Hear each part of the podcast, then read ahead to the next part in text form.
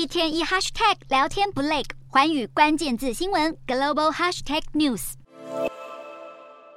哪国最长寿？都知道日本拥有世界最高龄的社会，也是最长寿的国家。从数据来看，二零一九年世卫曾统计，日本以高龄八十四点三岁的人均寿命冠居最老国家。瑞士是八十三点四岁，而南韩则是八十三点三岁。那么新加坡跟西班牙都一样，都是八十三点二岁，数字都相当接近。不过研究指出，日本最老宝座可能会被另一国取代，就是西班牙了。医学期刊《柳叶刀》就指出。到了二零四零年，西班牙的人均寿命会延长到八十五点八岁，超越日本，成为世界第一。重点是不止活得久，还活得更健康。有句英文俗语说：“You are what you eat”，人如其食。顾名思义，饮食习惯很大程度反映在人是否长寿。纵观全球长寿国家跟健康国家排名，前五名很多都由地中海国家包办。为什么呢？因为与地中海饮食习惯有很大的关联。地中海饮食是由蔬果啊、瘦肉、豆类跟杂粮组成，再搭配富含营养价值的橄榄油调味，所以不论是在脂肪啊、蛋白质还是 Omega 三来源都非常充足，这也使人们的心血管疾病比例更低，而且体态也更健美。讲完生理的部分，那心理的部分健不健康就要看睡眠了。一般来说，台湾的上班族中午可能约莫有一小时的休息时间，那么扣掉吃饭，大概只剩下三十分钟可以睡觉跟消化，对身体来说。其实是有些仓促的。反观西班牙，午睡时间则是在下午两点到五点之间。这段时间店铺全部打烊，几乎所有西班牙人都在睡觉。那么时间充足了，睡眠品质就会跟着变好。当然，大家也更有意愿运动。西班牙跟台湾一样，城市人口密集，但比起台湾人喜欢骑欧兜迈代步，西班牙人在市区内多半习惯以走路或骑脚踏车代替开车，所以运动量相对也就多一些。不过长寿。也会有长寿的困扰。西班牙现在正面临战后婴儿潮世代退休，加上平均福利率比较高，所以公共支出的压力更加沉重了。举例来说，西班牙的养老金在二零一九年就占了 GDP 的一成多，反观欧盟国家平均都压在一成左右。所以西班牙央行已经呼吁政府要创造更多的就业机会，增加财政收入。